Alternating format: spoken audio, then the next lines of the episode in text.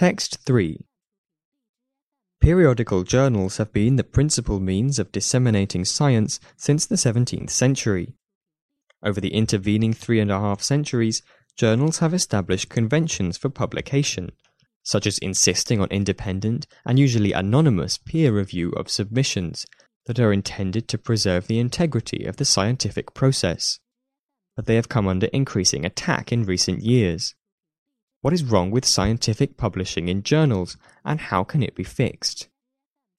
The problems stem from the fact that journal publication now plays a role that was not part of the original job description, as indicators of a researcher's prowess and thus determinants of academic careers. The incentive to withhold results for months or years until research is published is therefore powerful. But such delays can do real harm. During the Zika crisis, sponsors of research had to persuade publishers to declare that scientists would not be penalized for releasing their findings early. Nor are elite journals the guardians of quality that they often claim to be.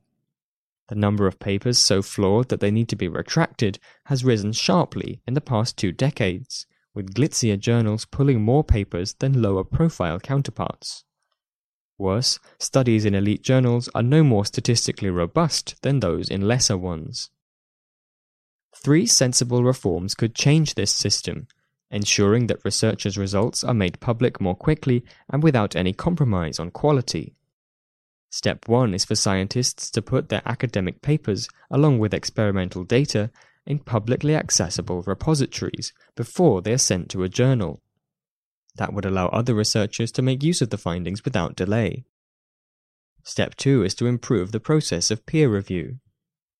Journals currently administer a system of organizing anonymous reviewers to pass judgment on new research. But this process is murky. Better that reviewers are named and that the reviews themselves are published. Last, Science needs to stop relying so much on journal publication as the only recognized credential for researchers and the only path to career progression. Tools exist that report how often a preprint has been viewed or whether a clinical dataset has been cited in guidelines for doctors. Universities and government agencies that pay for research should use them. If these reforms are taken up, they could improve and accelerate science. More importantly, it would help health agencies respond more quickly to epidemics and speed the development of new treatments, for example. That could save lives.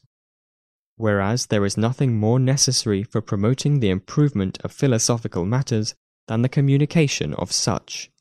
So began the first issue of the world's first scientific journal, Philosophical Transactions, on March the 6th, 1665.